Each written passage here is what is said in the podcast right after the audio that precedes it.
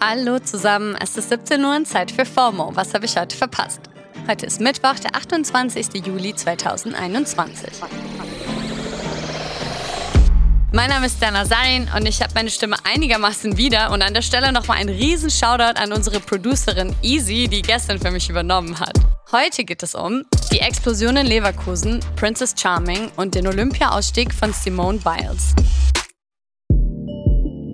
Die Videos und Bilder aus Leverkusen gingen, glaube ich, gestern in all unseren Timelines rum. In einer Müllverbrennungsanlage für Chemieabfälle kam es gestern zu einer heftigen Explosion, bei der bislang zwei Menschen ums Leben gekommen sind. Fünf weitere werden vermisst und 31 Menschen wurden verletzt. Der Grund für die Explosion ist nach jetzigem Stand noch unklar. Die Polizei will auch erst am Donnerstag mit den Untersuchungen zur Ursache beginnen, weil nach Angaben eines Polizeisprechers jetzt erstmal die Suche nach den fünf vermissten MitarbeiterInnen höchste Priorität hat. Für Menschen in Leverkusen gilt nach wie vor, Nahrungsmittel aus dem Garten nicht verzehren. Keine Spielplätze, Spielgeräte, Gartenmöbel, Pools etc. nutzen, auf denen Ruß sein könnte. Und wenn man doch in den Garten muss, auf jeden Fall Handschuhe tragen. Es kann nämlich sein, dass die Schadstoffkonzentration gefährlich hoch ist. Die relevanten Hotlines für Menschen aus der Umgebung des Unglücks packen wir euch in die Show Notes. In Berlin war am Wochenende ja der CSD, also Christopher Street Day. Irgendwas zwischen 65.000 und 80.000 TeilnehmerInnen waren am Start und unter ihnen auch die Rapperin Nura. Sie hat von dort auch ein Foto von sich und ihren Friends auf Instagram geteilt.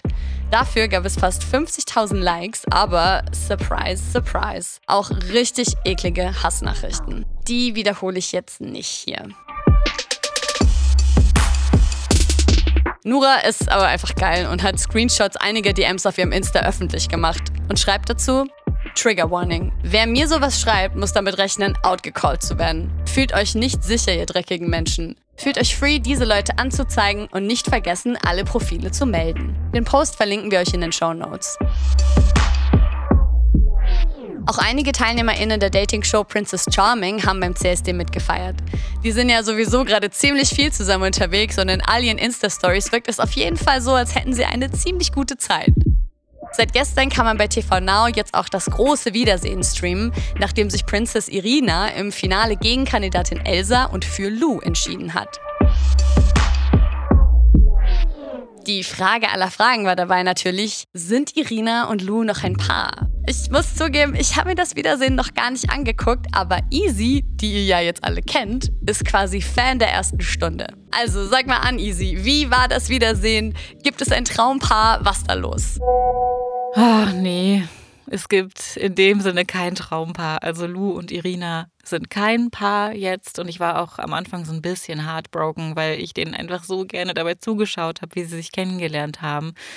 Aber es war wohl total einvernehmlich. Also die haben eben äh, erzählt, dass sie relativ schnell, nachdem sie aus Kreta zurück waren, festgestellt haben, dass die Gefühle, die sie füreinander haben, einfach freundschaftlich sind. Und jetzt sind sie tatsächlich halt auch total gute Freundinnen. Ne? Also die hängen ja alle ständig zusammen ab und gehen in Köln feiern und so. Ähm, das ist total schön. Und trotzdem sagen sie aber auch, das, was da passiert ist äh, auf Kreta, das war alles total gut so, dass es passiert ist. Und die erinnern sich auch sehr, sehr gerne daran. Und das konnte man auch sehen, als sie da diesen äh, Best-of-Zusammenschnitt irgendwie live vor Ort angeschaut haben, haben sie sich ständig angelächelt und so. Und auch das war total schön anzusehen. Oh, voll schön.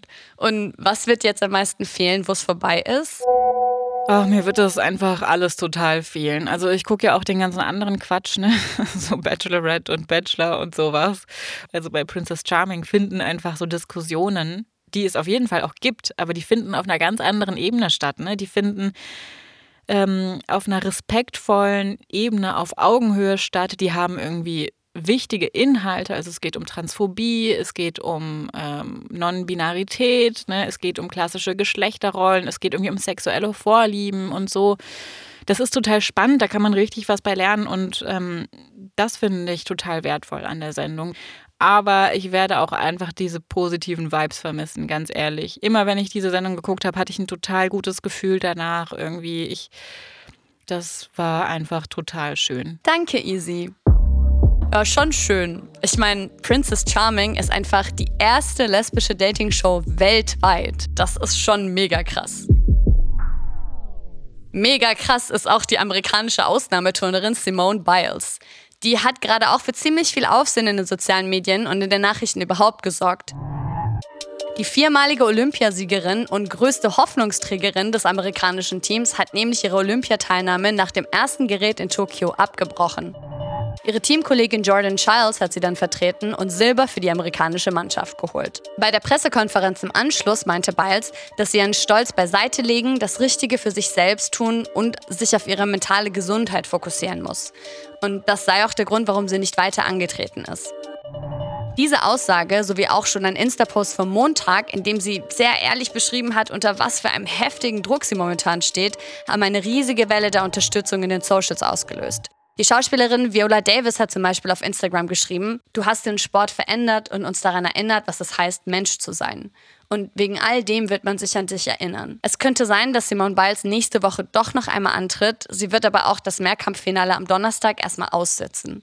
Mein Kollege Don Pablo Molemba hat sich am Samstag ja erst die Olympischen Spiele genauer angeschaut und am 10. Juli gab es eine ganze FOMO-Folge zu Mental Health im Profisport mit der lieben Jasmin Polat. Hört gerne mal rein. Das war's für heute nämlich mit FOMO und wir hören uns morgen wieder hier auf Spotify. FOMO ist eine Produktion von Spotify Studios in Zusammenarbeit mit ACB Stories.